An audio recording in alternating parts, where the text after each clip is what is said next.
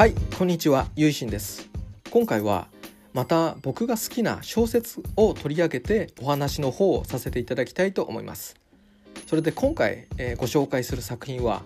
早川から出ている日本の SF 作品で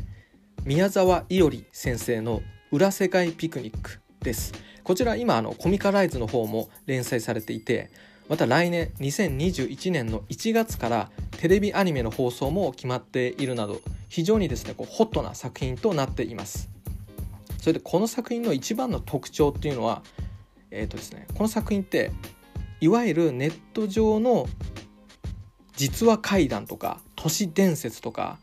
ネットロアって呼ばれるものを、えー、物語のこう肉付けに使っているんですね。で、えーと、あらすじの方をですねあのウィキペディアから簡単に引用して紹介させていただきますと廃屋内の扉から裏世界を発見した上越空尾はくねくねを目撃し命を失う危機に陥り仁科トリコに助け出される。後日大学を訪ねてきたトリコに裏世界の探索に協力してほしいと問われ共に裏世界を調査することとなるといった感じで、えーと、裏世界っていうのが、まあ、いわゆる異世界のことなんですよね不思議な世界。それで現実世界にその裏世界に、えー、行けるゲートっていうのをたまたま見つけてしまってそしてそこであのくねくねという不思議な怪異化け物現象と出会っていくっていうのがまあ冒頭なんですけどもこのくねくねというのも、えー、インターネット上で語られる怪談に登場する、えー、不思議な怪異ということになります。それでこちらの作品はですね、えー、例えばですね如月駅とか時空のおっさんといった、えー、ネットロアの方がモチーフにえー、なってるんですね。まあちょっと繰り返しになってしまいますけど。でこのことでえっ、ー、とですね一貫にこんな風なえーと、セリフがあるんですね。でそれをちょっとご紹介させていただきます。明らかに異常なことが起こっているのに既存の宗教には対応方法が用意されていないような状況。それは実話怪談やネットロアで報告される会議の特徴とも言える。というラインがありましてこのようにですね既存の宗教つまり浄土真宗もそうですよね。そういったものでは対応できない人々の何、えー、て言うんですかね遭遇した不思議なことそういったものがあると。でそれがいわゆる現在だとネットロア実話怪談や都市伝説といった物語に、えー、集約されて現れているっていうふうに、えー、取れると思うんですけども。それでこれで僕が思ったのはですね今非常にですね特に先進国では宗教といったものの権威が、えー、低下していますよね。宗教ってちょっとうさんくさいな怖いなわけわかんないよっていう声が多いと思います。しかしそれと二律背反するように人々の間にはでもどこかで不思議なものと遭遇したい不思議なことがあるんじゃないか不思議な現象っていうのが巻き起こっているんじゃないかっていうそういった心もあると思うんですよね。そういったある意味で不思議を期待する感情っていうのが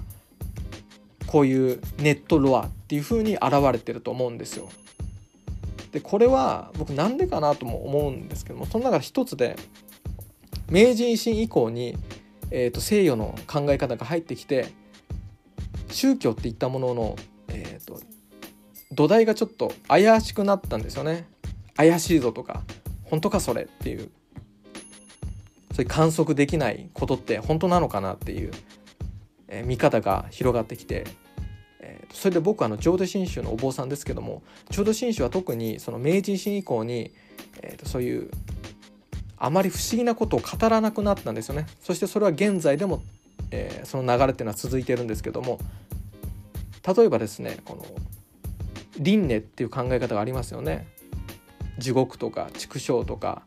修羅とかいろんな世界に人は亡くなったらこう生まれ変わっていくそういった生まれ変わりの思想も実存的に考えるんじゃなくて心の変化の象徴として例えとして捉えたらどうだろうっていうふうにまあ考えていくんですね。例えばすごく自分が慢心して俺はもう世界で最高だぜ何でもできる敵なんかいないぜっていう状態を天天の展開にいるっていうふうに捉えたり、まあ、有頂天とかいう言葉がありますけどもこれはあの天っていう神々の世界のもうてっぺんってことですね。ことなんですよ。有頂天にいるっていう、まあ、そういう状態だとかあとは、えーと、他の人に何も与えず自分だけ欲を貪る自分だけ良ければいいんだっていう考え方をしている生き方をしている状態を、えー、ガキ道、まあ、ガキにいるっていうふうに捉えたりまあそういうふうにして、えー、説明していくんですね。でそうすると確かに分かりやすいというか受け入れやすい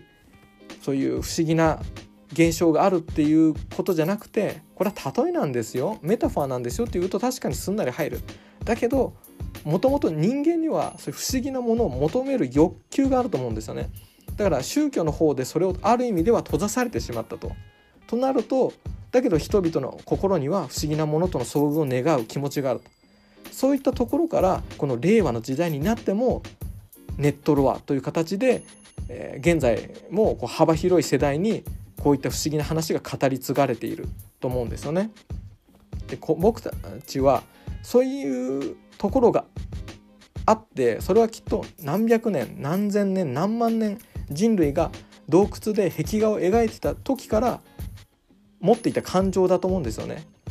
でそれを僕たちこの宗教の人間も大事にしていかないといけない時に来てるのかなとも思うんですよ。だからそういう不思議なことっていうのももちろん脅しとかに使っては最悪なわけなんですよ。地獄に落ちるぞとかそういうことじゃなくてあなたがね亡くなったらああの紫色の雲に乗った仏様がやってきて金ピカにきらめくですねあの極楽に生まれさせてあげるんですよっていうふうに言うのもすごくいいことなんじゃないかなと思うんですね。あんまりそれを否定しないっていうか例えば親鸞上人もあまり極楽とかを実存的に捉えるなっていうふうには言ってるんですよね。本当の極楽というのはもう光の世界だと。そういう仏様の宮殿が建ってて、えーとそういった宝石が散りばめられてっていうのはその本当の真実の光のただ悟りと慈悲の光の世界に立ち入るための方便としてステップとしてそういう実存的なものを仮に伝えるんだけどっていうことはおっしゃってるんですけどだからそのいきなりこういう輪廻っていうのはこういう例えですよっていう話に持っていくんじゃなくてその前にまずいやこういう不思議なねことがあってねっていうふうに語るっていうのもすごくいいことなんじゃないかなと。そしてそれで段階を経て、えー、実は輪廻っていうのは心の捉え方っていうふうに心の変化っていうふうに捉えていったらどうだろうとかそういうふうに話を進めていくっていうのがいいのかな。いきなりこう人々が求めるような不思議な部分をカットして、まあ、ある意味で確かにそれは分かりやすいんだけどそれを伝えていくっていうのもその人の心に響かないんじゃないかなと思うんですよね。でやっぱ宗教の話で僕は何が大事かって言ったら心に響くかどうかだと思うんですよね。その今までの価値観を揺さぶってくれるってその揺さぶる振動があるかどうか響くかどうかっていうことがすごく大事だと思うんですよ。このお念仏もこう世界に響き渡れっていうふうにも言いますけどこの響くっていうのが大事なんですよね。今の宗教とか仏教日本仏教、まあ、浄土真宗私は所属してますからその立場でしか言えないんですけどもしかしたらそういう揺さぶる力っていうのが少なくなってきてるのかもしれないですねある意味ではスマートに落ち着いているっていうか収まってしまっているっていうところもあるのかもしれないですね。確かにえ宗教っていうのは薬にもなるし毒にもなるのであまり人々不安にさせるように不思議を使っちゃいけないんですけどもそれこそホラーになっちゃいますからねそういうのはいけないんですけどもだけどこの裏世界ピクニックのようにですね人々をドキドキさせるっていう揺さぶる力っていうのも非常に必要なんじゃないかなとも思うんですよね。それでこの裏世界ピクニックはその名の通りピクニックっていうのはこの裏世界を探索するっていうところにかかっててでまたそれもすごくあの面白くて。でこれは結構結構本格的にホラーなんですよ。特に関数を重ねていくあたりにすごく怖いんですよね。僕もなんか結構怖くて。あのだからもしかしたら苦手なホラーが苦手な方は要注意かもしれないんですけども。だけどそのホラーが苦手な方でもその物語に入っていけるっていうかその導入の一つとして実はこれすごく本格的なゆり作品でもあるんですよね。で主人公のえー、上越空をこれも女の子で、えー、西名鳥子も女の子でその女の子同士のこの信頼関係の発展っていうかそういったところがすごく一つのホラーとは別軸として、まあ、そのホラーの物語を経験することによって、えー、深まっていく絆の物語でもあるのでそういったところに注目してみても面白いんじゃないかなと思います。またですねあの僕のようにこのネットロアが好きな方っていうのはもちろん楽しまれるとあ楽しめると思いますね。で特にあの作者様の、えー、後書きに書いてあるその出典元ですねこのネットロアの出典元もすごく細かくピンポイントでお話を持ってきたりとかあの作者さんもすごく愛情っていうかネットロアが本当に好きなんだっていうのが伝わってくる好きな人が好きなものを書いた好きなように書いたっていうのがあるから僕たちの心にも響くんだと思うんですよねだから僕たちのお坊さんの言葉がもし響かないとしたらもしかしたらその本当に好きなのかっていうところもあるかもしれないですよね。やっぱ仏教にすごくこれがいいんだもうすごく揺さぶられたぜっていう感情があるからそういう人がしゃべるから法話って届くと思うんですよね。そういうところも大事にしないといけないなってこれ自戒を込めて、えー、思っておりますね。で自身共認心っていう言葉もありますけども仏教で自分が信じてるからこそ他の人を信じさせることができるんだぞっていう言葉があるんですよ。自分がいいと思ってなければ他の人に絶対いいって伝わらないっていうか、まあ、そういったところもこの作品の今回のあの紹介おすすめともちょっと重なってくるかもしれないんですけどやっぱり何かを好きっていう感じをすごく大事にしていきたいなと僕は思ってるんですね。でそれでこの「裏世界ピクニックも」あの例えば「イミコワ」で有名なリゾートバイトをモチーフにしていたりもう本当にそれがそういった界隈の人にとってはもううまい話の組み立て方だなっていう感じになってると思うんですよね。でそういったところも含めて作者の好きが詰まっている作品だと思いますので是非、えー、宮沢伊織先生の「裏世界ピクニック」是非読んでみてほしいと思います。それでは最後までお聴きくださりありがとうございました。合唱何万ダブ